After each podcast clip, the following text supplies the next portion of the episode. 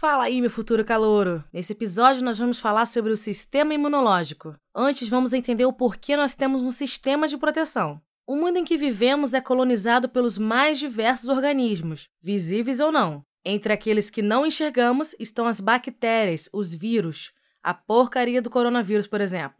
Tem alguns fungos e outros também.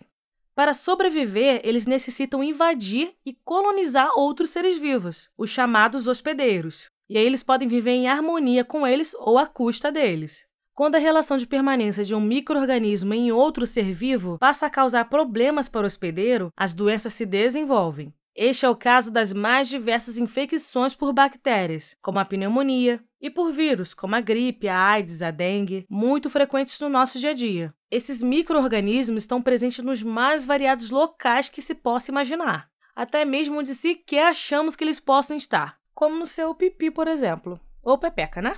Sendo assim, tu já deve estar ligado por que não ficamos doentes o tempo todo, né? A resposta é simples e bonita. O corpo dos seres vivos, em especial dos vertebrados com mandíbula, do qual nós, seres humanos, fazemos parte, possui um sistema organizado e especializado contra a invasão de agentes externos. É isso aí, o sistema imunológico. E como é feita essa proteção? A primeira defesa é feita pelo maior órgão do nosso corpo, a pele a qual cria uma barreira entre o interior do organismo e o ambiente externo. Mais ainda, o suor contém substâncias que impedem a proliferação excessiva dos micro-organismos que habitam a superfície da pele. No trato respiratório, cavidade nasal, traqueia e brônquios, é produzido o muco, que ajuda a filtrar a sujeira do ar, que fica presa e depois eliminada. Ah, aquela caquinha no teu nariz é uma forma de eliminar a sujeira. Trata-se de um muco endurecido cheio de poeira e bactérias. E quando sofremos um ferimento? O corte rompe a pele e permite a entrada de micróbios, ocasionando uma infecção. Neste momento, atuam as células do nosso sistema de defesa, ou seja, as células do sistema imunológico. Na pele, existem células que funcionam como soldados e vigiam aquela região.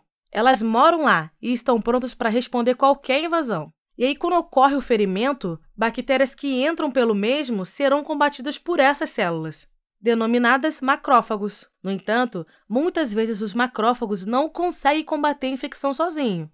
Neste caso, eles enviam sinais químicos para células, chamadas de neutrófilos, que estão presentes na corrente sanguínea e se deslocam até lá, migrando para o local da infecção. Para migrar, essas células elas têm que passar por dentro da parede dos vasos sanguíneos, processo que chamamos de diapidese.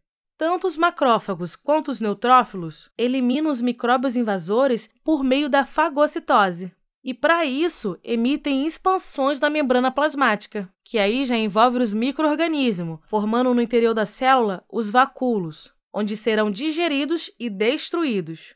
Essa primeira linha de defesa, calouro, faz parte da imunidade inata, ou seja, já nascemos com a capacidade de desenvolver esta resposta à infecção.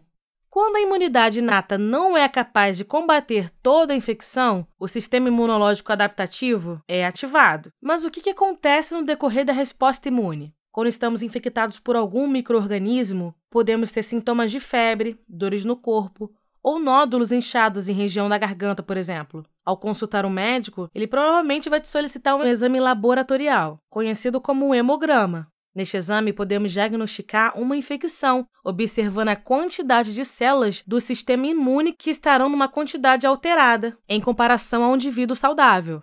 Espero que você tenha gostado e entendido esse episódio de sistema imunológico. Fica aí por dentro de todos os nossos conteúdos para você não vacilar na prova, hein? Até a próxima e beijo, tchau!